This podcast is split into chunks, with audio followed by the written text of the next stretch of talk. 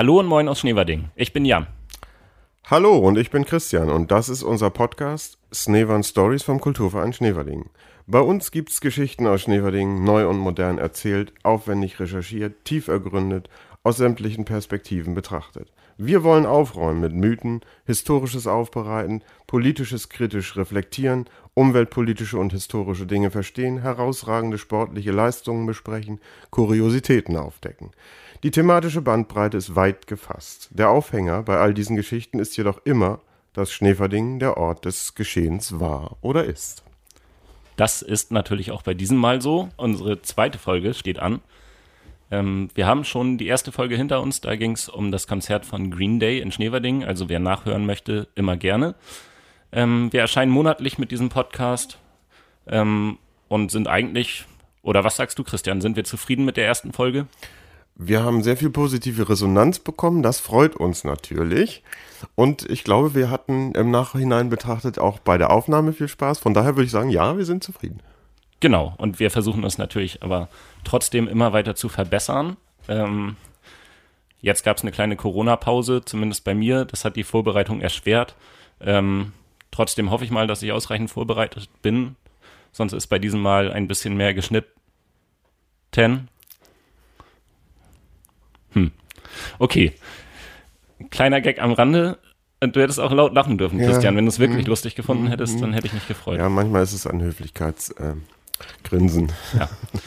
Also, wie beim letzten Mal, äh, ich bin dieses Mal quasi der Experte für das Thema und stelle das Thema vor und Christian kann jederzeit Fragen stellen und mir reingrätschen, wie er das gerne möchte. Andersrum stelle ich Christian vielleicht zwischendurch auch mal eine Frage. Ähm, genau, und dann geht es bei den nächsten Malen damit weiter, dass Christian der Experte für das Thema ist. Wir haben uns nämlich diese Regel aufgestellt. Eigentlich machen wir das immer im Wechsel. Einer ist der Experte, der andere fragt nach. Ähm, ja, die haben wir jetzt gleich zum ersten Mal mal gebrochen. Jetzt mache ich es zweimal. Ähm, und dann ist es beim nächsten Mal dann der Christian, der ein Thema vorstellt. Und jetzt würde ich sagen, gehen wir mal in das Thema rein. Den Titel verrate ich, glaube ich, auch dieses Mal noch nicht. Ist das eine gute Idee? Ich finde, man kann noch so ein bisschen die Spannung aufrechterhalten. Genau, ich habe hier nämlich hier so einen schönen Einleitungstext geschrieben und man kann natürlich vorher schon lesen, äh, wie die Folge heißt und weiß dann auch, worum es geht. Wenn man es nicht macht, dann bleibt die Spannung wenigstens für zwei Minuten erhalten. Und damit würde ich jetzt mal einsteigen. Es ist Sonntag, der 1. November 1998. Mein elfter Geburtstag ist dreieinhalb Monate her. Modisch gesehen bin ich definitiv noch in der Orientierungsphase. Ich habe mir den hochgegelten Pony blond gefärbt. Aufgeregt stehe ich an diesem Tag im Café im Gartenhaus in Lünzen, das meine Mutter betreibt. Wenn ich hier mal ein wenig aushelfe, dann in der Küche, denn das Bedienen liegt mir we wegen des Kontakts zu vielen unbekannten Menschen nicht wirklich. Doch heute wage auch ich mich in den Gastraum. Hier warte ich gemeinsam mit meinen Eltern auf einen besonderen Gast. Die Stimmung wechselt zwischen Anspannung und Vorfreude. Als der Besucher endlich eintrifft, öffnet sich die Tür, ein Mann im rot-gelben Gewand betritt den Raum. Begleitet wird er von Personenschützern in schwarzen Anzügen, die ihn nicht aus den Augen lassen. Das ist erst einmal ein gewöhnungsbedürftiger Anblick für mich, auch wenn man nichts zu verbergen oder verbrochen hat, fühlt man sich irgendwie verdächtig. Zuvor war über das Gelände sogar ein Hubschrauber gekreist, um die Lage abzusichern. Doch der Gast lockert die Stimmung durch ein freundliches Grinsen und die positive Ausstrahlung, die ihn wie ein Schatten umgibt. Sie ist überall im Raum spürbar. Bei mir angekommen überreicht er mir einen weißen Schal. Unbeholfen mache ich eine kleine Verbeugung und versuche verkrampft, alles richtig zu machen. Der Gast weiß damit umzugehen, schließlich war er bereits auf der ganzen Welt unterwegs und kennt solche eher unbeholfenen Reaktionen, so erscheint es mir zumindest. Seine Antwort auf meine Unsicherheit ist erneut ein warmherziges Lächeln. Für einen Moment vergesse ich meine Aufregung und stelle fest, da steht wirklich gerade der Dalai Lama vor mir. Jetzt kommt meine erste Frage an Christian. Was weißt du denn so über den Dalai Lama? Relativ wenig tatsächlich. Also äh, ich weiß, dass es ihn gibt. Ich weiß, äh, dass es äh, ein buddhistischer Meister äh, ist äh, und dann hört es eigentlich fast schon auf. Es hat mit Wiedergeburt zu tun, das habe ich noch irgendwie im Sinn, aber mehr fällt mir nicht ein. Ja, das sind ja schon mal entscheidende Punkte. Dazu kommen wir aber auch noch und dann gleichen wir mal ab, was du schon alles gesagt hast und was es vielleicht noch darüber hinaus zu erfahren gibt. damit kommen wir dann zum ersten Teil und der nennt sich der Dalai Lama. Wer ist das? Wir wollen natürlich ein bisschen, äh, bevor wir ins Thema tiefer einsteigen, ein bisschen Hintergrundinformationen geben. Ich glaube, das sollte nicht zu viel sein. Also wir können jetzt unmöglich erklären, alle Facetten des Lebens des Dalai Lama erklären, aber so ein bisschen wissen, wer das ist. Das ist schon interessant, auf jeden Fall. Kann sicherlich nicht schaden. Richtig. Aber Christian, keine Sorge, auch ich musste das alles nachlesen. Dann bin ich beruhigt. Ich versuch's jetzt mal. Also der Titel generell Dalai Lama wird äh, mit Ozean der Weisheit übersetzt. Und äh, Dalai Lama ist der Titel des höchsten buddhistischen Meisters innerhalb einer bestimmten Schule, also einer von vier Hauptschulen des tibetischen Buddhismus. Da gibt's nämlich auch unterschiedliche. Ähm, und der Dalai Lama wird ähm, ja vom Vorgänger oder als vom Vorgänger selbstbestimmte Wiedergeburt Reinkarnation, das hast du ja schon angesprochen, eines früheren Meisters identifiziert. Also es wird irgendwann quasi der neue Dalai Lama gesucht, identifiziert und dann ist das der Dalai Lama. Ähm, der jetzige ist der 14. Dalai Lama und heißt mit seinem Mönchsnamen Tenzin Gyatso, auf Tibetisch Verteidiger der Lehre. Ähm, und der ist 1935 als Kind einfacher Bauern im Nordosten Tibets geboren. Das heißt, jetzt ist er 87. Ähm, und bald darauf ähm, wurde er von tibetischen Mönchen als die Wiedergeburt des 13. Dalai Lama erkannt. Ähm, daraufhin ist er dann mit seinen Eltern äh, nach Lhasa gezogen und wurde bereits im Alter von vier Jahren intronisiert. Das heißt, seit er vier Jahre alt ist, er der Dalai, äh, seit er vier Jahre alt ist, ist er der Dalai Lama. Ähm, und als chinesische Truppen im Jahr 1950 in Tibet eingedrungen sind, wurde ihm auch die weltliche Herrschaft über Tibet übertragen. Das heißt, auch das würde ich jetzt mal sagen, schon ziemlich früh mit 15 Jahren dafür eine Menge Verantwortung. Im Jahr 1959, als die chinesische Annexion Tibets endgültig besiegelt wurde, ist der Dalai Lama dann äh, wegen Lebensgefahr ins Exil gegangen und lebt seitdem in Indien. Ähm, die Tibet-Politik grundsätzlich, vielleicht kann man dazu noch mal kurz was sagen, ähm, ist natürlich, wie man hier schon hört, von Anfang an beim Dalai Lama ein sehr großes und wichtiges Thema. Mittlerweile ähm, hat er die weltliche Führung Tibets quasi abgegeben seit 2011. Also er ist nur noch der spirituelle oder das spirituelle Oberhaupt der Tibeter. Ähm, und in dieser Tibet-Problematik ist eigentlich bis heute keine Ruhe eingekehrt und dementsprechend wohnt der Dalai Lama auch immer noch im Exil. Genau. Der Dalai Lama hat dabei immer auf eine gewaltfreie Lösung gesetzt. Ähm, gegenüber den chinesischen Machthabern.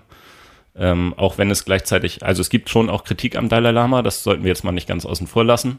Äh, wer sich da näher informieren will, da gibt's Autoren wie Colin Goldner oder Victor Trimondi. Behandeln wir jetzt, glaube ich, nicht näher.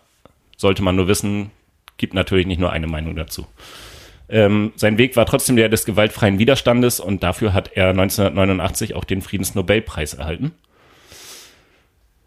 Genau.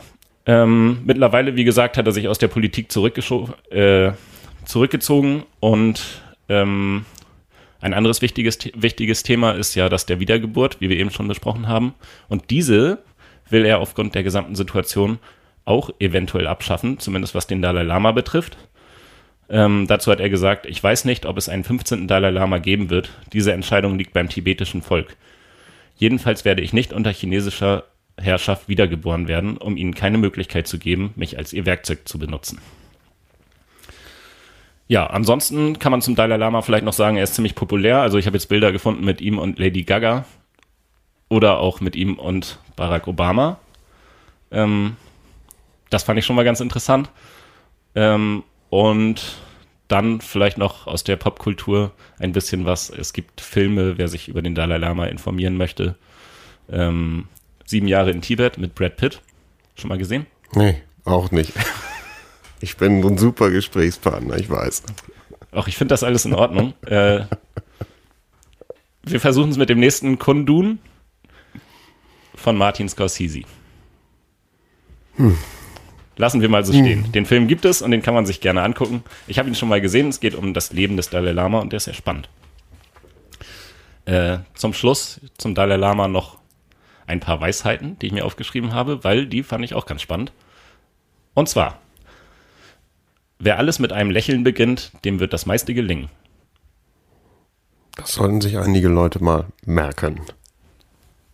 Schön. Und der zweite wäre, wenn du glaubst, du seist zu klein, um etwas zu verändern, dann versuche doch mal zu schlafen, wenn eine Mücke, eine Mücke im Zimmer ist. Auch sehr schön. Ja, fand ich auch, deswegen habe ich mir das jetzt mal rausgesucht. Genau, genug zum Dalai Lama und im Allgemeinen sagen wir mal, jetzt kommen wir mal zu seinem Besuch in Schneverding. Den gab es nämlich mal. Hast du das in irgendeiner Form miterlebt, Christian? Warst du da? Hast du davon gehört? Ich äh, überlege jetzt gerade mal, wie alt ich da war. Äh, ich war, äh, ich, ich glaube, ich war im Studium und ich war gar nicht so sehr hier in der Zeit, so also, dass ich das auch nicht aus eigener Anschauung äh, wahrgenommen habe. Also ich kann mich jedenfalls nicht erinnern. Ich weiß noch ziemlich viel davon und ich würde jetzt mal davon ausgehen, dass sich auch ziemlich viele, die in Schneewerding schon seit langer Zeit leben, auch sicherlich noch daran erinnern können, weil das ja schon ein großes Ereignis war.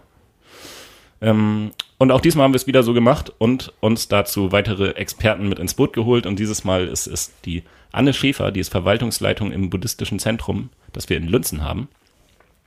Ähm, und die hat mir eine Menge Fragen beantwortet. Und das hat natürlich sehr geholfen. Ähm, und das kam zustande, das ist vielleicht auch noch wichtig zu erzählen.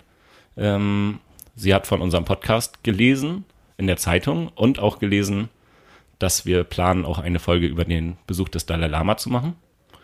Und hat sich dann per Mail gemeldet und gesagt, ich kann mich ja gerne mal an Sie wenden, wenn ich Fragen dazu habe oder Interviewpartner suche.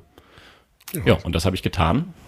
Und das war doch sehr nett. Also an dieser Stelle auch dafür schon mal vielen Dank. Ähm, genau, während der Zeit seines Besuchs hat der Dalai Lama übrigens auch in Lünzen gewohnt, im tibetischen Zentrum. Das war streng geheim, dass er da wohnt. Wurde anscheinend auch ganz gut geheim gehalten. Ähm, die Frage ist natürlich vorab, aber erstmal, wie kam es überhaupt zu diesem Besuch? Und dazu hat mir Anne Schäfer schon mal ein bisschen was erzählt. Also ähm, insgesamt ist der Dalai Lama sechsmal aufgrund der Einladung des tibetischen Zentrums in Deutschland gewesen. Mhm. Eins davon äh, war der Besuch 1998 hier in Schneverding. Und ähm, es war eine siebentägige Veranstaltung zum Thema Buddhas Weg zum Glück. Insgesamt denke ich, dass im Westen äh, die Nachfrage immer mehr gestiegen ist. Also der Buddhismus ist ja nicht missionierend, sondern es gibt immer Leute, die sagen, oh, ich möchte bitte ähm, Unterricht zu einem gewissen Thema haben. Und das mhm. ist seit den 70ern gestiegen, dass immer mehr Personen Interesse hatten am Buddhismus.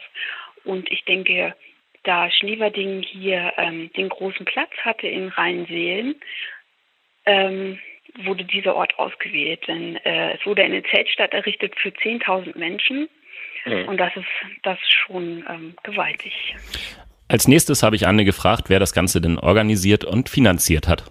Äh, das, das war das tibetische Zentrum, finanziert mhm. natürlich hauptsächlich auch durch Spenden ja. und ähm, durch ganz, ganz viele hunderte Freiwillige, die dort mitgeholfen haben.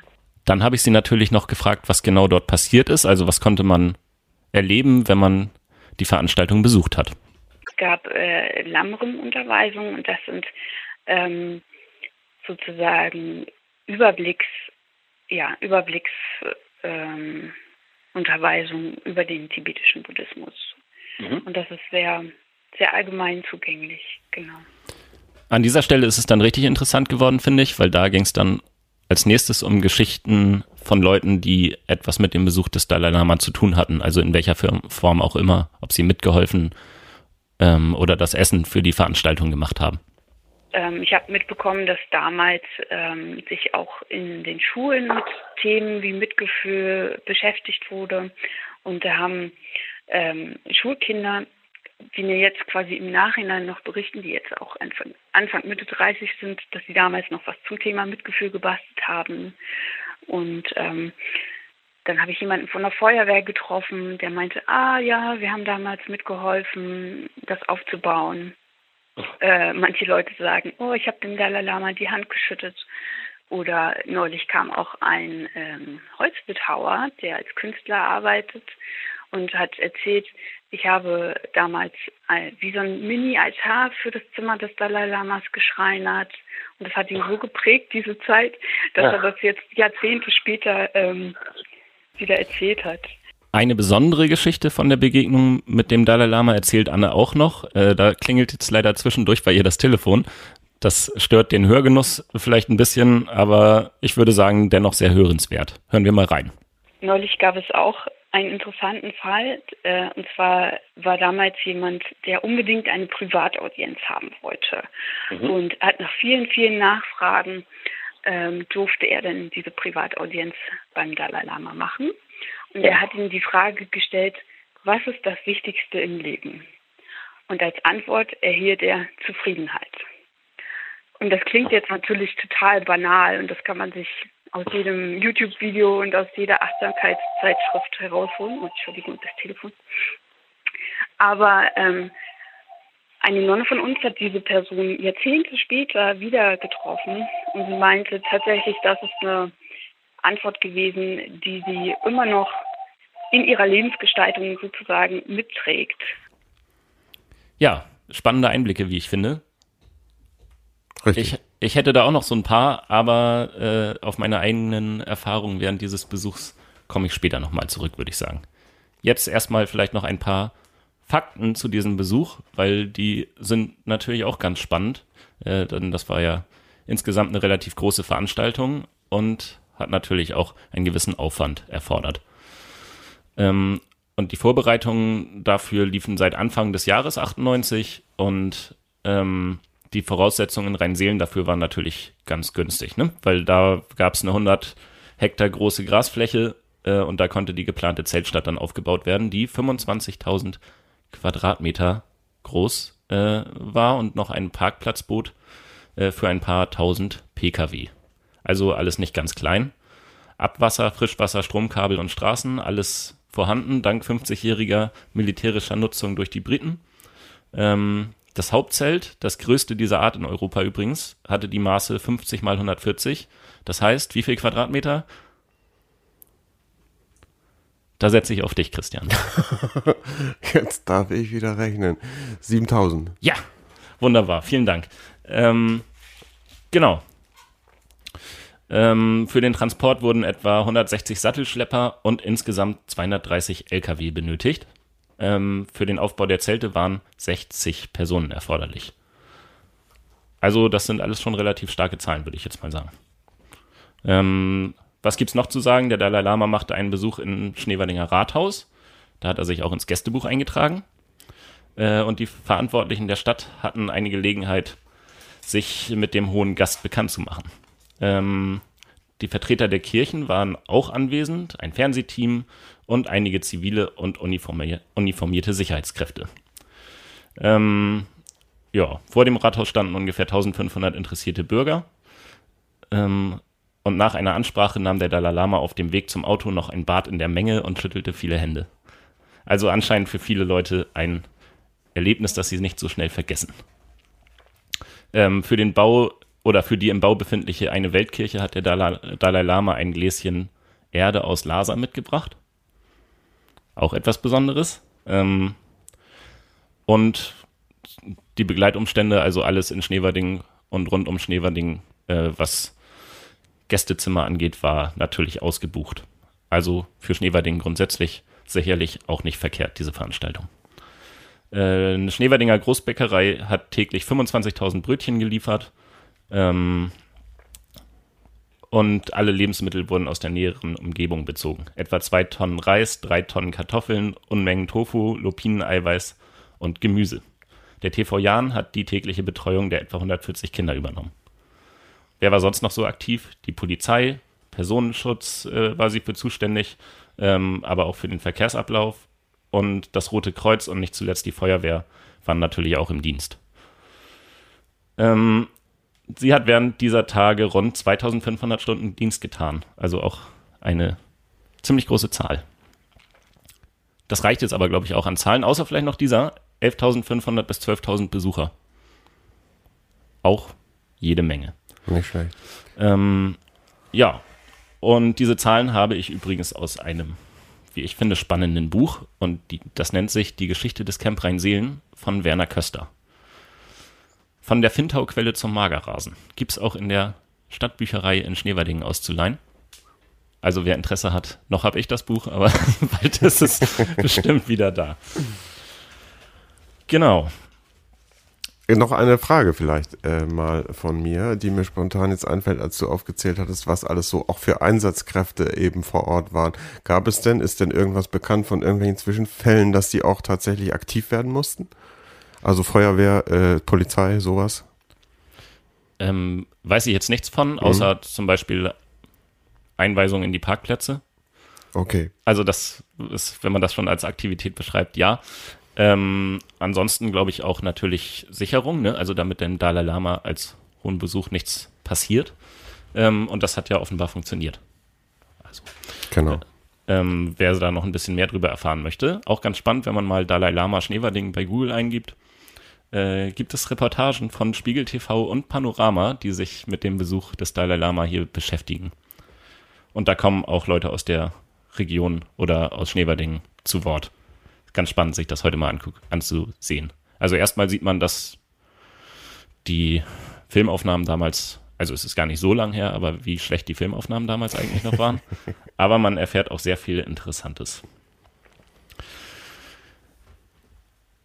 Hergekommen ist der Dalai Lama übrigens, das habe ich eben noch vergessen zu erwähnen, auf Einladung äh, eines tibetischen Meisters, der heißt Geshe Tupten Gawang, ähm, der leider mittlerweile verstorben ist. Ähm, der war unter anderem auch in Lünzen tätig. Also das buddhistische Zentrum in Lünzen gehört zu einem Zentrum in Hamburg. Ähm, genau. Und äh, er hat den Dalai Lama dazu bewegt, hierher zu kommen. Und dann, wie gesagt, war es natürlich praktisch, dass das Camp Rhein-Seelen die entsprechenden Voraussetzungen bietet. Ganz besondere Bedeutung hatte der Besuch natürlich für die Mönche und Nonnen. Und da habe ich mal Anne Schäfer gefragt, ja, was das eigentlich bedeutet, ähm, wenn man Buddhist ist und der Dalai Lama kommt mal vorbei. Das ist natürlich eine sehr hohe Bedeutung, da er ähm, sozusagen der, das geistige Oberhaupt ihrer Schule ist. Dalai Lama ist ähm, ein mongolischer Titel, der wird übersetzt mit ähm, Ozean der Weisheit. Also man geht davon aus, dass es wirklich der höchste Lehrer äh, im tibetischen Buddhismus und in der Gelug-Tradition ist. Ja, da ging es jetzt ja ein bisschen um die Position des Dalai Lama für die Nonnen und Mönche. Und äh, bei der Gelegenheit habe ich mich gefragt, wie ist es eigentlich mit dem Dalai Lama? Darf man den auch hinterfragen oder das, was er sagt? Ähm, und die Antwort, die Anne Schäfer mir darauf gibt, verrät auch etwas über den Buddhismus allgemein und die Lehre, die dahinter steht. Ich glaube, erstens ähm, hinterfragt der Dalai Lama sich auch und seine mhm. Position, weil es ist auch einfach ein, ein Titel und eine Stellung. Und so war er früher zum Beispiel auch der gleichzeitig das politische Oberhaupt der mhm. Tibeter und hat das vor Jahrzehnten auch gesagt, okay, ich möchte das nicht mehr sein. Es ist wichtig, dass die Tibeter eine Dem Demokratie entwickeln, aus sich heraus. Es muss nicht an diese Person äh, gebunden sein. Mhm. Ähm, genau, und die Frage, ob die Ordinierten das hinterfragen, das denke ich nicht, weil der, ähm, der Titel gleichzeitig etwas mit, jetzt muss ich kurz überlegen, etwas wirklich auch mit dem Vorleben zu tun hat. Also man kann buddhistische Philosophie schön auswendig lernen, aber mhm. es geht immer darum, Lehrer wird man immer, wenn man geschafft hat, es selbst ähm, umzusetzen und in seinem Leben zu integrieren. Ja, ich lese da jetzt raus, man hat großes Vertrauen in das Urteil des Dalai Lama, aber sein Wort ist nicht Gesetz. Jeder hat natürlich kann seine eigene Meinung bilden und auch es wird sogar auch ähm, sehr gefördert im Buddhismus kritisch zu fragen und Logiken zu hinterfragen. Also mhm. ein klassisches Zitat ist zum Beispiel ähm, nimm das also das soll der historische Buddha gesagt haben, nimm diese Lehre nicht einfach nur so an, weil ich es gesagt habe, sondern prüfe es, wie du ein, eine Goldmünze prüfen würdest. Also zerschneide es, beiß drauf rum und so, betrachte es von allen Seiten. Jetzt stellt sich natürlich noch die Frage, warum war der Dalai Lama überhaupt hier? Wollte er die Leute hier missionieren? Wenn man ein bisschen nachliest, dann findet man heraus, nein, auf keinen Fall. Also er hat mehrfach betont, dass jeder bitte bei seiner Religion bleiben soll. Dazu habe ich Anne Schäfer auch befragt. Er ist ja nicht einfach so gekommen und hat gesagt, ich erzähle euch jetzt mal was, sondern es gab Leute, die ihn darum gebeten haben zu kommen. Und das, das ist dieses eine, der Schüler fragt quasi den Lehrer.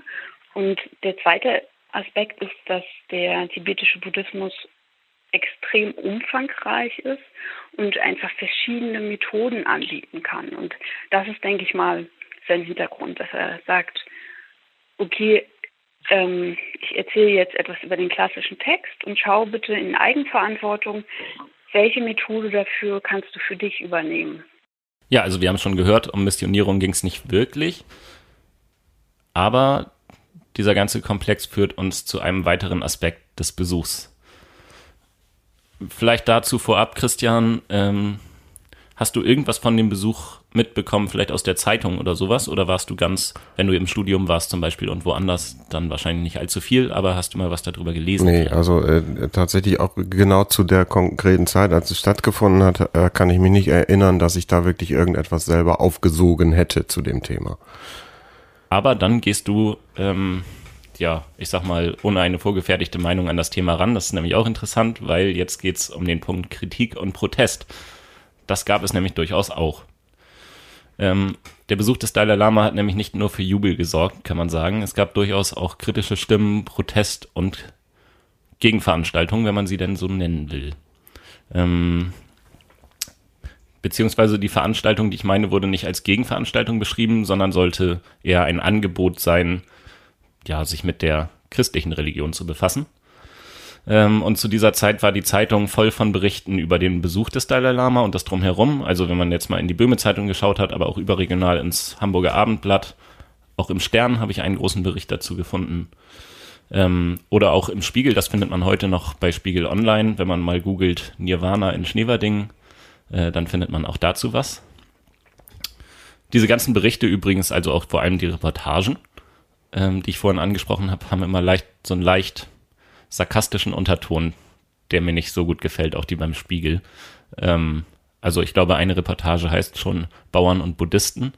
Ähm, und das wirft ein komisches Licht darauf. Auf beide Seiten finde ich dieser, der Kommentar ist sehr suffisant, möchte ich ihn nennen. Also wenn sich mal jemand anguckt, äh, vielleicht ist das auch nur mein persönlicher Eindruck. Aber da kann man ja auch mal drauf achten. Jetzt geht es aber erstmal um die Berichterstattung in der Böhme Zeitung, beziehungsweise die Leserbriefe. Und da gab es einige zu dem Thema und da konnte man dann raushören, wieso die Stimmung teilweise war zu dem Besuch. Ähm, da gab es zum Beispiel einen Artikel, äh, der hieß Konservative Christen beten für Dalai Lama. Davon ist auch ein Ausschnitt übrigens äh, von dieser Veranstaltung, die ich eben angesprochen habe, in dem Panoramabeitrag zu sehen. Also wer das nochmal nachgucken möchte. Aber erstmal möchte ich gerne aus diesem Artikel ein bisschen was vortragen, weil das führt uns mal ein bisschen in das Thema. Ich hatte das große Glück, dass meine Eltern äh, alle Zeitungsberichte aus dieser Zeit aufbewahrt haben. Also hatte ich zu, zu Hause jetzt eine riesengroße äh, Kiste, in der ich, die ich durchstöbern konnte und gute Materialbasis. Äh, absolut, Sehr wäre man schön. sonst nie mehr rangekommen. Sehr schön. Genau. Und äh, besagter Artikel, konservative Christen beten für Dalai Lama. Ich möchte zwei Stellen vortragen und die gehen so. In der evangelisch-freikirchlichen Christuskirche in Schneverdingen beten Gemeindemitglieder jeweils morgens und abends für das Seelenheil des Dalai Lamas. In ihren Augen ist er verloren, wenn er nicht zu Christus findet. Auch andernorts löst der Besuch des geistlichen und weltlichen Oberhauptes der Tibeter Ängste und Ablehnung unter den Haitian aus. Für viele Menschen in seiner Gemeinde habe der Dialog mit dem Dalai Lama etwas Satanisches, berichtet Pastor Wilhelm Röhrs aus Pintel. Der Dalai Lama sei mit Dämonen und den Mächten der Finsternis verbunden. Starker Tobak, mit dem sich am Dienstagabend ein Besucher einer Veranstaltungsreihe unter der Frage Lebensglück durch Buddha oder Christus im vollbesetzten Saal im Schneewardinger Lokal zum Hansalener Eck Luft machte. Die Reihe sei keine Abwehrmaßnahme, sondern eine Alternative, sagten die Organisatoren, drei bekennende Christen. Ja, das war die Veranstaltung, die ich eben angesprochen habe. Ähm, noch eine weitere Stelle aus dem Text. Die Mutter eines Sohnes sendete einen Hilfeschrei. Vor einigen Jahren habe sich ihr Kind den Buddhisten angeschlossen. Nun spreche er mit seiner christlichen Mutter nicht mehr. Die Frau war ratlos. Da helfe nur noch beten, rieten die Veranstalter. Was sagen wir bis hierhin dazu, Christian?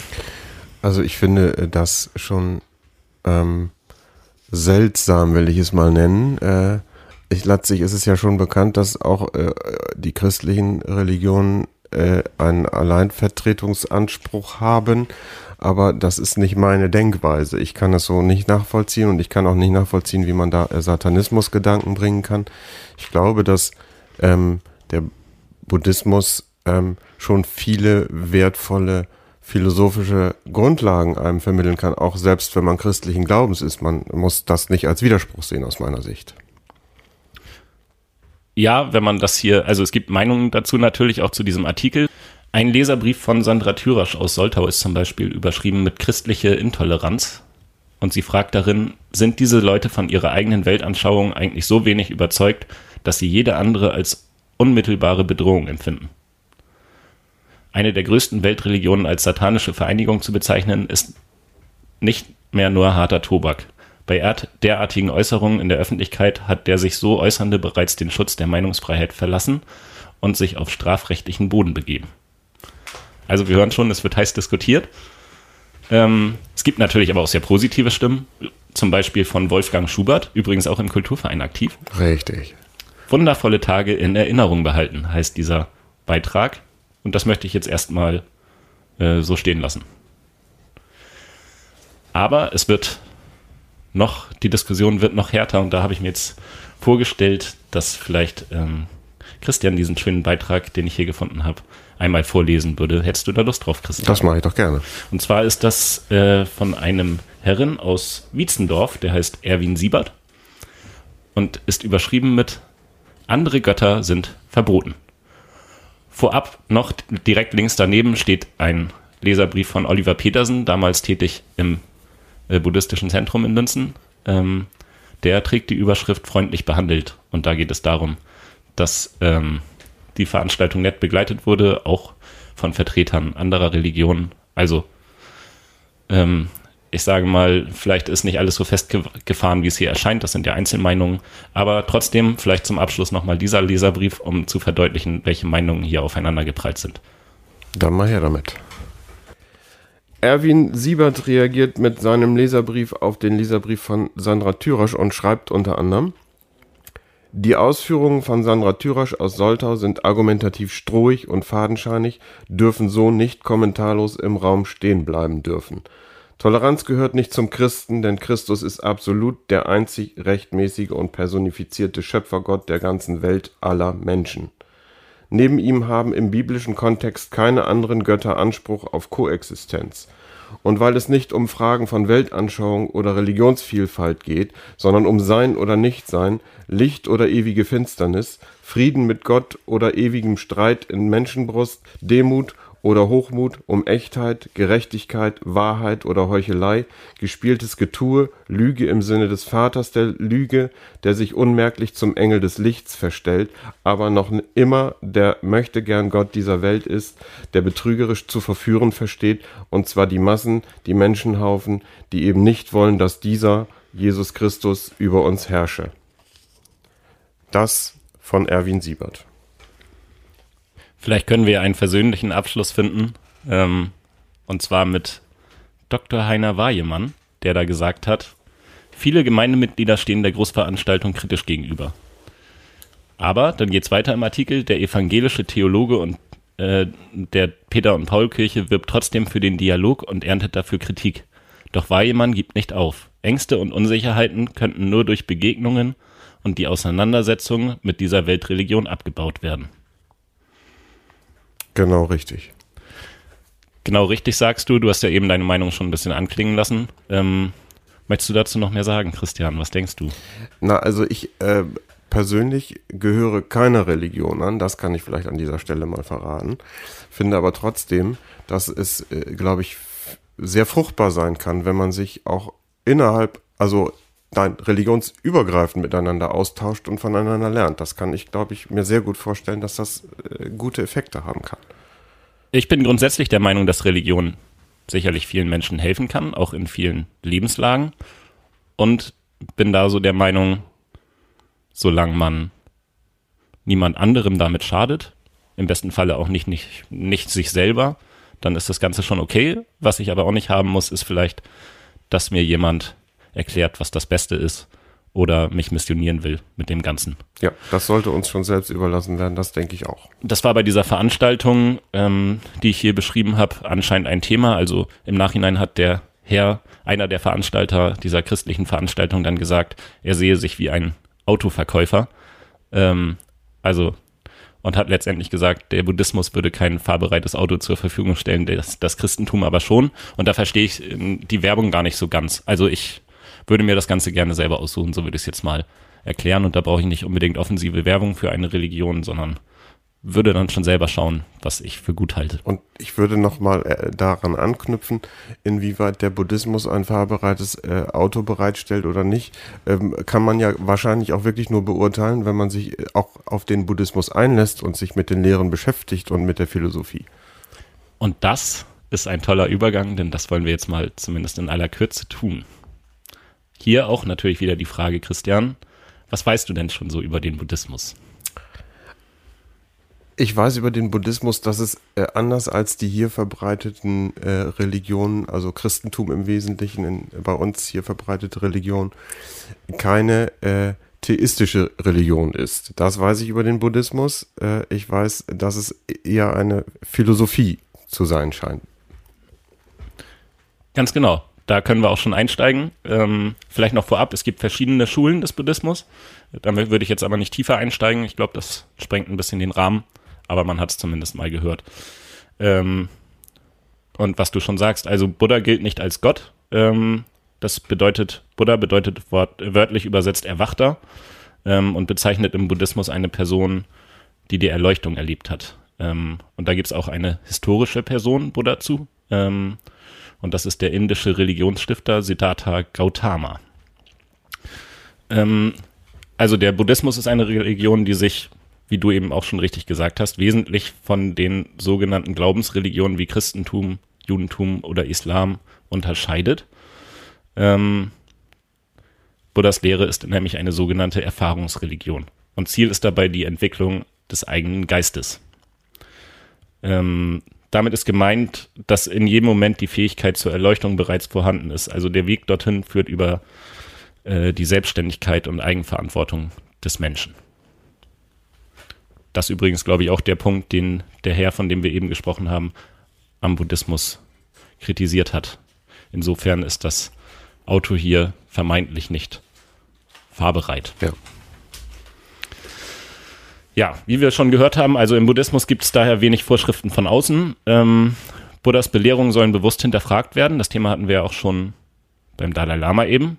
Ähm, triffst du Buddha, töte ihn, lautet ein berühmtes Zitat, das dies ausdrückt. Ähm, ja, weitere Themen im Buddhismus, um nochmal einen kurzen Abriss zu geben. Karma hat sicherlich jeder schon mal von gehört. Also Taten können gutes oder schlechtes Karma hervorrufen ähm, oder eben karmisch gesehen neutral sein. Ähm, das Thema Reinkarnation, also Wiedergeburt, ist eng mit dem Karma verbunden. Äh, also gutes Karma führt zu günstigen Bedingungen im aktuellen Leben oder zu einer Wiedergeburt in angenehmen menschlichen Verhältnissen. Ähm, beziehungsweise in der Göttersphäre. Schlechtes Karma führt dagegen zu einer Wiedergeburt unter negativen Umständen, zum Beispiel auch als Tier oder Dämon. Ähm, das Nirvana, auch noch ein wichtiger Punkt. Ähm,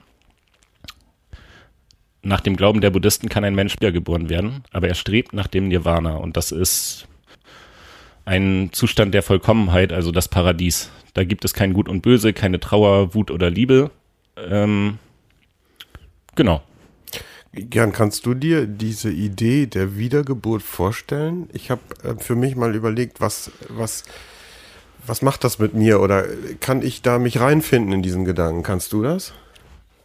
Äh, schwierig jetzt so ad hoc zu beantworten, ja. finde ich. Ähm, ja. Ich weiß nicht, was der tröstlichste Gedanke ist, mit dem man leben kann. Ob einfach alles zu Ende ist, ob man irgendwo anders weiterlebt, ob man wiedergeboren wird. Ähm, gibt ja in, es gibt ja Religionsfreiheit, also ich könnte mir am Ende quasi aussuchen, was ich davon glauben möchte. Und ehrlich gesagt weiß ich nicht so recht, was ich davon glauben möchte. Ja, mir geht's äh, auch äh, schon ähnlich. Mir fällt es auch schwer, das äh, wirklich so in, in eine Vorstellung umzusetzen in meinem Kopf. Ähm, aber es ist trotzdem eine spannende Frage. Kommt sicherlich auch darauf an, als was man denn wiedergeboren wird. Also ob ich jetzt eine Eintagsfliege sein möchte, äh, Richtig. weiß ich nicht genau, aber anderes vielleicht schon. Also äh, kann auch eine schöne Vorstellung sicherlich ja, sein. Ja. Kommt natürlich aufs Karma an und da weiß ich nicht, wie mein äh, aktueller Stand so sich darstellt. Ich schätze mal recht positiv. Danke, Christian. Ähm, Meditation noch als letzten Punkt zum Thema Buddhismus. Ähm, das spielt nämlich im Buddhismus eine ziemlich große Rolle. Ähm, ich denke mal, die meisten werden Meditation im Groben kennen. Ähm, kurz erklärt, also dabei konzentrieren sich die Meditierenden auf eine einzige Sache und versuchen sich eben durch nichts ablenken zu lassen. Und das Ziel ist es, alle We Wesen und Dinge völlig wertfrei zu betrachten ähm, und sich ja nur noch als ein Teil des Universums zu empfinden. Und dieser Zustand soll dann zur Erleuchtung führen und den Kreislauf von Leben, Tod und Wiedergeburt durchbrechen. Jetzt habe ich mich gefragt, also ich glaube, was einem oft in den Sinn kommt, wenn man an Buddhismus denkt, ist, äh, dass er besonders friedvoll wäre. Kannst du das so bestätigen? Ich glaube, das wäre auch ein Gedanke, der mir da kommt, ja. Genau, und ähm, ob das wirklich so ist, da habe ich mal bei Anne Schäfer nachgefragt. Ja, im, im Mahayana-Buddhismus, ähm, das ist eine Gruppe von mehreren Hauptschulen, geht es darum, dass man vor allen Dingen zum Wohle anderer Wesen wirkt. Und ähm, das ist, glaube ich, das, was man so von außen als friedfertig wahrnimmt. Also ähm, genau, man schaut, dass man, wenn man anderen ja, dass man anderen hilft, wenn man anderen nicht helfen kann, dass man ihnen zumindest nicht schadet oder neutrale Handlungen begegnet. Und das ist so der Fokus, dass man das möglichst versucht, im Alltag anzuwenden. Damit hängt ja auch ein bisschen die Frage zusammen, ist die Ernährung im Buddhismus zum Beispiel ausschließlich vegetarisch? Dazu kann ich schon mal sagen, nein, nicht zwingend. Also es gibt es oft und zum Beispiel im buddhistischen Zentrum in Lünzen ist es auch so, dass dort äh, dass es dort vegetarische Kost gibt, aber es ist nicht zwingend so. Ähm, Tieren wird demnach vielleicht auch nichts angetan. Ist das so? Kann, darf man da keiner Fliege was zu Leide tun? Auch da habe ich mal bei Anne Schäfer nachgefragt. Genau, ja. Also das ist das, ähm, das Idealmaß sozusagen. Wir haben jetzt hier im Meditationshaus zum Beispiel so kleine Insektenfänger und vor jedem Seminarbeginn bitte ich jeden, dass er darauf achtet. Ne, wir sind ja auf dem Land, wenn sich eine kleine Spinne ins Zimmer verirrt oder eine Mücke, dass man es möglichst behutsam das Tier rausträgt und dort freilässt. Mhm. Aber es kann manchmal ist man auch einfach gestresst oder reagiert auf reflexartig und zerklatscht die Mücke dann doch. Dann ist es nicht dramatisch, sondern sozusagen ist es eine Orientierung, dass man möglichst oder ein Idealwert, dass man mhm. möglichst mhm. keinen Tieren schadet. Ja, wir können sagen, besonders friedfertig und tolerant ist der Buddhismus sicherlich schon.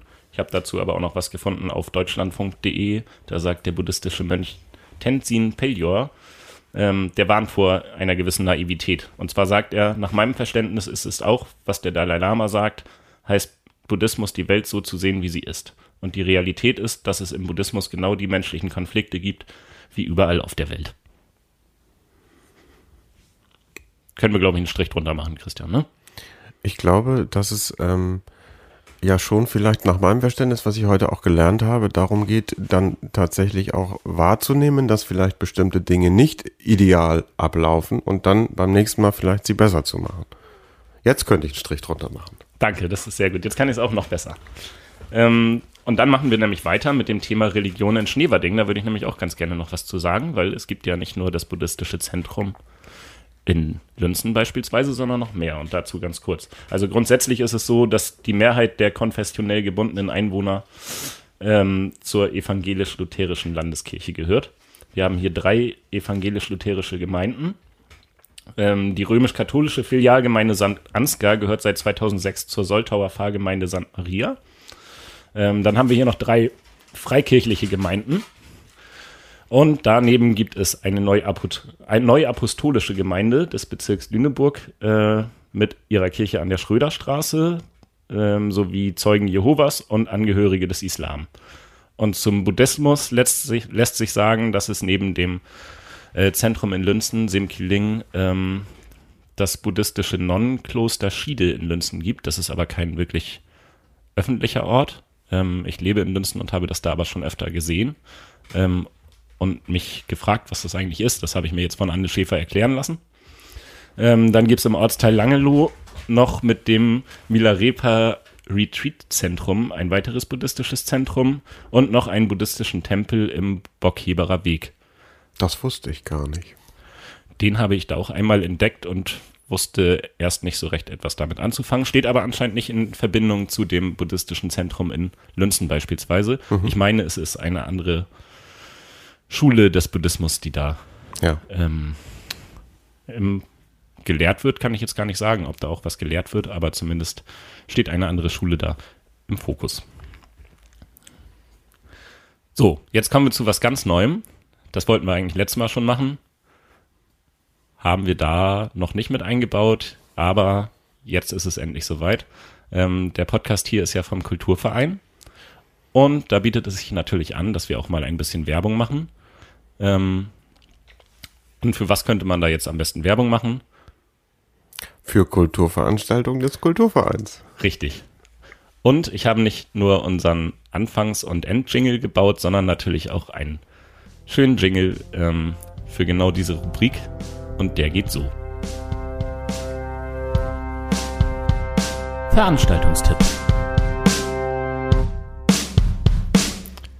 Und zwar dieses Mal ist es ein Konzert, ähm, was wir gerne vorstellen möchten. Und zwar spielt die Hamburger Band Abramowitz am 9. September im Biergarten.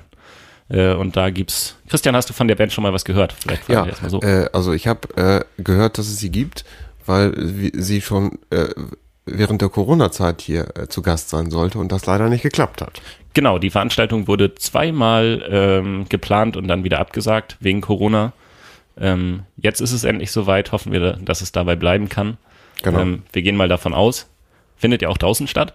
Ähm, Im September sollten wir noch hoffentlich gutes Wetter abgreifen. Das ist so bestellt. Und dann, also ich bin großer Fan der Band, haben unter anderem auch schon auf dem Hurricane Festival gespielt. Jetzt sind sie hier im beschaulichen Schneverding. Ist doch auch schön. Sehr gut. Ja, das war's mit unserem Veranstaltungstipp.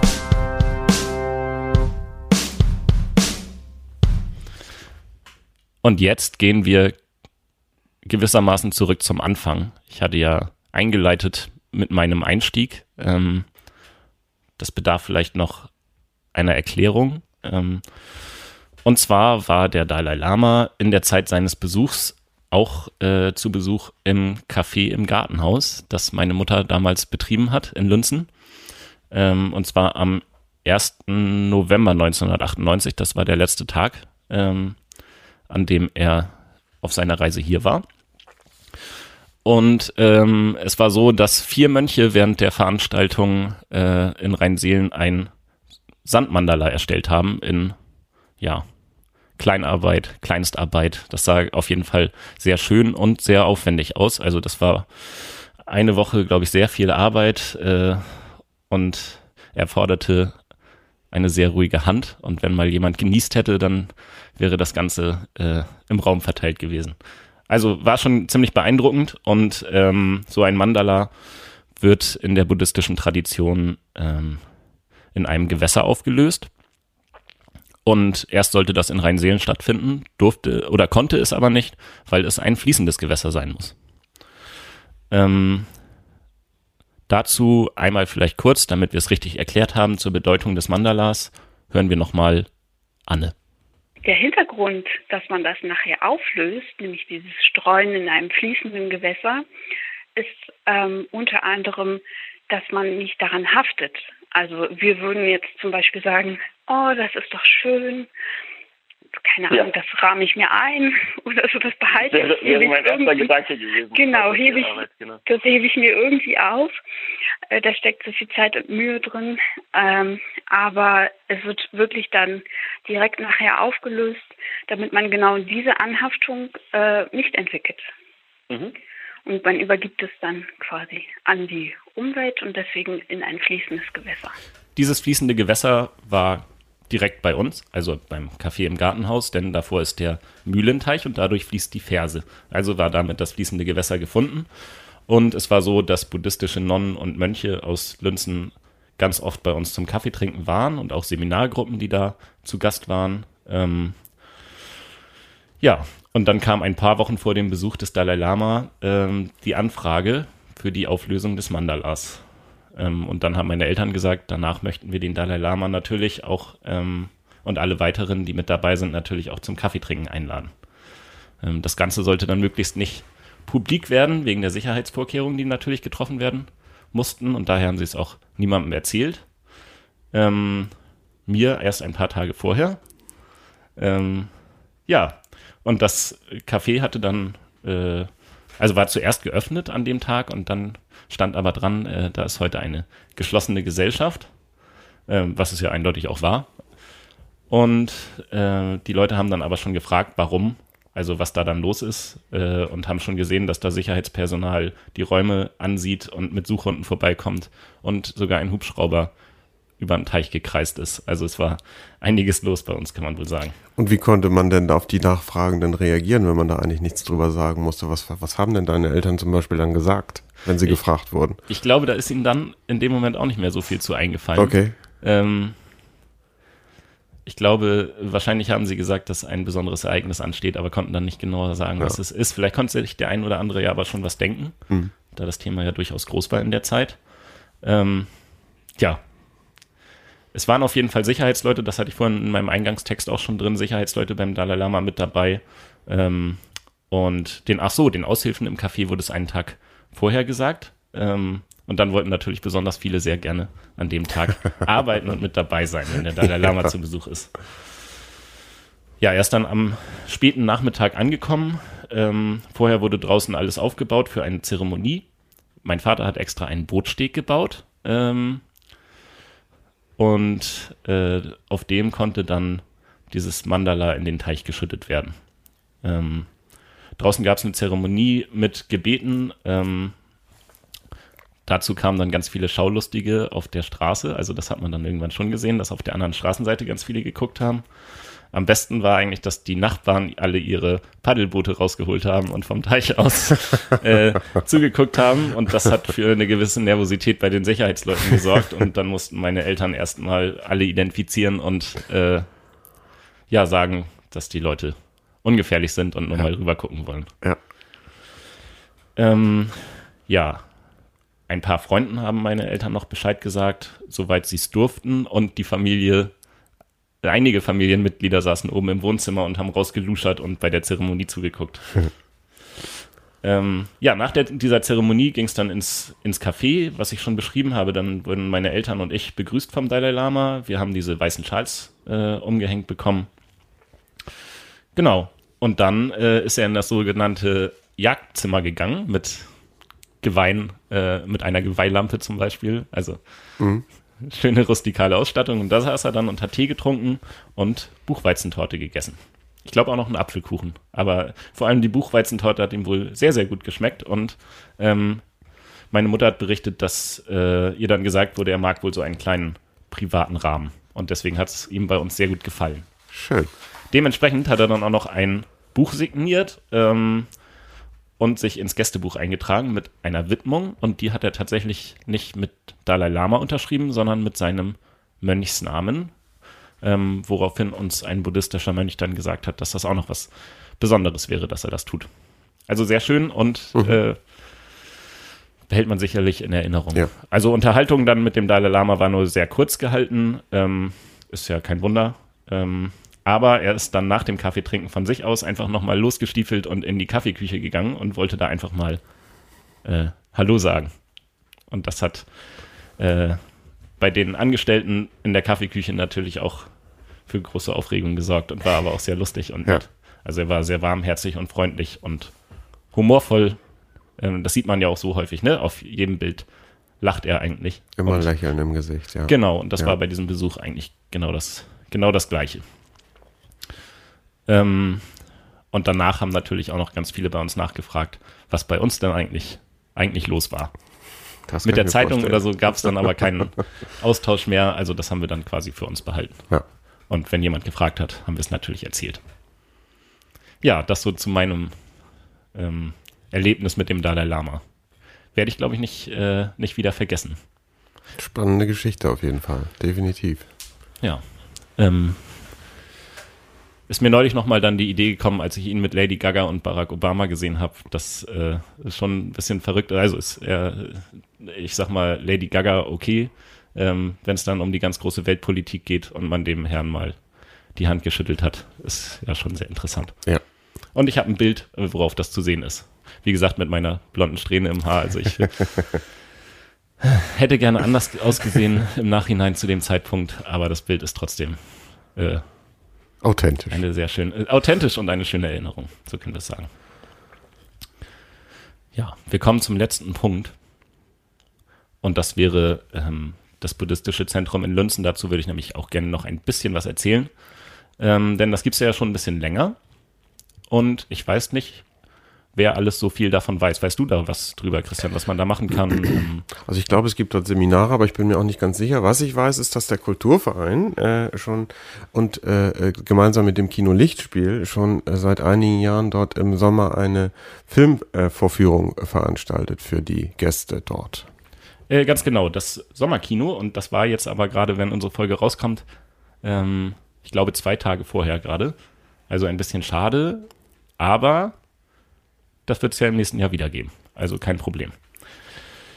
Genau. Ähm, das Meditationshaus äh, gehört zu dem tibetischen Zentrum in Hamburg ähm, und hat ungefähr 650 Mitglieder. Und da gibt es buddhistische Seminare, wie du gerade schon gesagt hast, äh, Einzel- und Gruppenklausuren und das unter qualifizierter Anleitung für Anfänger und Fortgeschrittene. Ähm, 1977 wurde der Verein gegründet. Ähm, ja, und das, dieser Verein und sein Meditationshaus stehen von Anfang an unter der Schirmherrschaft des Dalai Lama. Ähm, Semkiling ist tibetisch und heißt der Ort, an dem das Mitgefühl entfaltet wird. Ähm, auch der Name kommt vom Dalai Lama, den hat er für das Haus ausgesucht. Ähm, und während er in Schneewalding zu Besuch war, hat er ähm, den Tempel hier vor Ort auch gesegnet. Ähm, in dem Haus leben zwei Nonnen und ein Mönch fest. Ähm, genau, die Nonnen kommen aus Deutschland und der Mönch ähm, ist erst vor kurzer Zeit aus einem Kloster in Indien nach Lünzen gekommen. Ähm, ja, und in Hamburg leben dann eben noch weitere Mönche und Nonnen.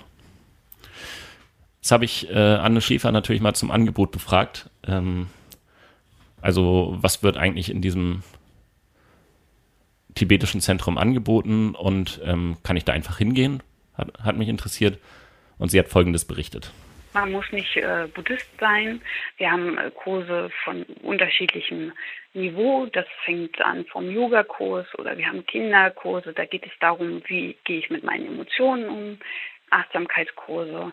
Und ähm, genau, dann gibt es auch weitere Kurse, wo man dann etwas Vorwissen benötigt, aber grundsätzlich ist jeder willkommen, jede Religion ist willkommen oder auch äh, Menschen, die keine Religion angehören und auch mit Vorwissen und ohne Vorwissen.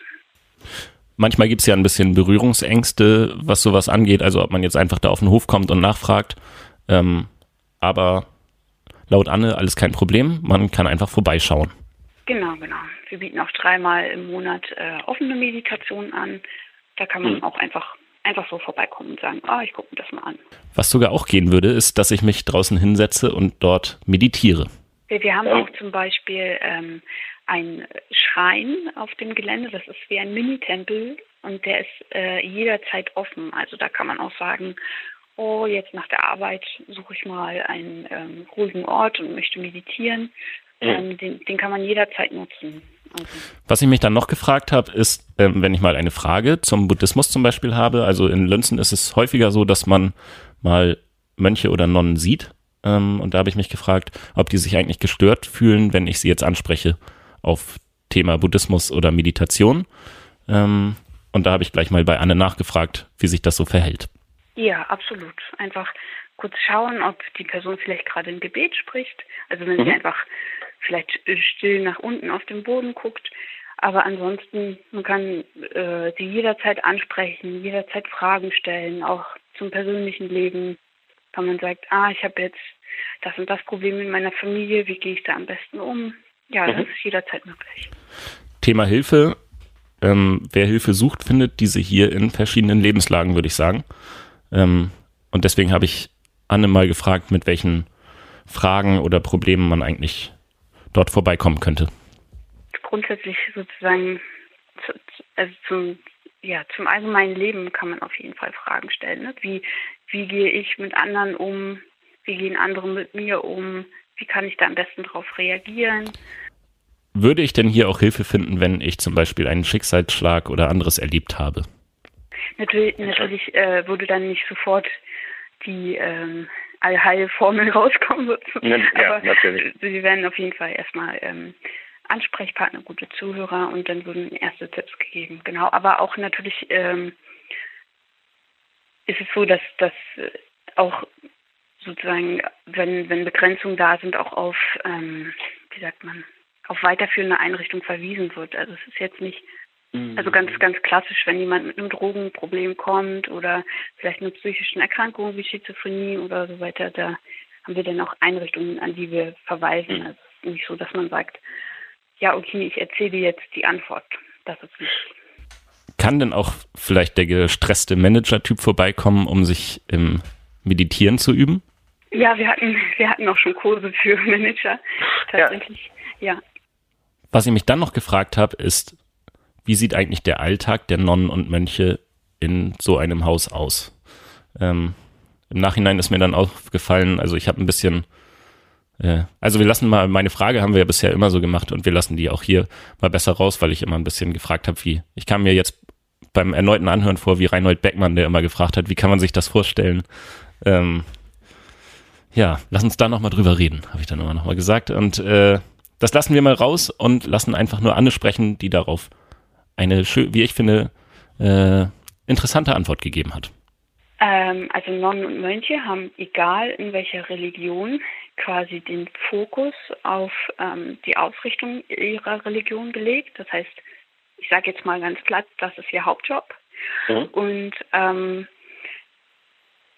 im, in der im tibetischen Buddhismus ist es so, dass sie unterschiedliche Themen meditieren. Das hängt von der Person selbst ab. Und sie nehmen dann quasi ein Versprechen, dass sie jeden Tag zum Beispiel über Mitgefühl oder liebende Güte meditieren. Das zum buddhistischen Zentrum in Lünzen. Vielleicht noch hinten rangeschoben, äh, ganz interessant, wegen der Corona-Pause hat das jetzt zweimal nicht stattgefunden, aber meine Mutter hat mir berichtet, dass es jetzt wieder die Anfrage gab äh, vom buddhistischen Zentrum, ob bei uns äh, auf dem Hof äh, ein Sandmandala in den Teich gestreut werden kann. Also dass äh, diese quasi Tradition lebt anscheinend weiter, was ja eine, eine sehr schöne Sache ist, würde ich sagen. Ich wäre damit am Ende von diesem Thema angelangt. Ähm, ich hoffe, man konnte davon ein bisschen was mitnehmen oder irgendwas Neues erfahren, vielleicht eine spannende Geschichte. Wie ist es denn bei dir, Christian? Was nimmst du mit? Ich fand das äh, also wirklich total interessant, sehr äh, vielschichtig jetzt einiges zu erfahren. Also zum einen natürlich das konkrete äh, Ereignis, äh, was hat äh, in Lünzen, was hat in Reiseelen äh, tatsächlich stattgefunden. Das fand ich sehr interessant, weil ich mich, wie gesagt, da so intensiv gar nicht mit auseinandergesetzt hatte. Und ich finde auch, wenn ich nochmal an die Weisheiten denke, die du eingangs mal benannt hattest, dass man, glaube ich, schon auch ohne jetzt Buddhist zu sein, viele gute Weisheiten für sein Leben mitnehmen kann. Ja, wenn das äh, quasi das Gelernte hieraus ist, dann äh, war das ja eine sehr schöne Folge, Christian. Das ist, äh, klingt toll. Ähm, gucken wir mal auf das Feedback, weil da gab es beim letzten Mal auch schon reichlich und ähm, da wollte ich nämlich sowieso gerade hinkommen zu dem Thema, denn ähm, Anne Schäfer hat sich ja zum Beispiel auch bei uns gemeldet Ähm, und wir freuen uns natürlich jederzeit, wenn wir Tipps bekommen, äh, Themen vorgeschlagen bekommen, Interviewpartner. Ähm, es waren auch schon Leute in der Kulturstellmacherei und haben da ähm, Hinweise gegeben. Also äh, das ist ganz toll und davon, wir haben natürlich eine kleine Liste, wo wir schon mal, äh, wir haben schon mal ein kleines Brainstorming gemacht, welche Themen wir noch bearbeiten können, aber wir freuen uns natürlich über jede Anregung. Immer her damit. Wollen wir denn schon verraten, womit es beim nächsten Mal weitergeht, Christian? Nein, das wollen wir nicht. Da bleiben wir in der Tradition von bisher einer Folge und verraten das lieber nicht. War beim letzten Mal auch schon genau der richtige Weg. Ähm, dann bleibt uns noch auf unsere Mailadresse zu verweisen, podcast.kulturverein-schneverding.de. Wie gesagt, wir freuen uns über Hinweise. Social Media natürlich auch, Kulturverein Schneverding bei Facebook oder Instagram. Ähm, da wird auch mal was gepostet hier zum Podcast und da freuen wir uns natürlich auch über Kommentare. Ja, und jetzt bleibt eigentlich nur noch zu sagen, ähm, schön war's.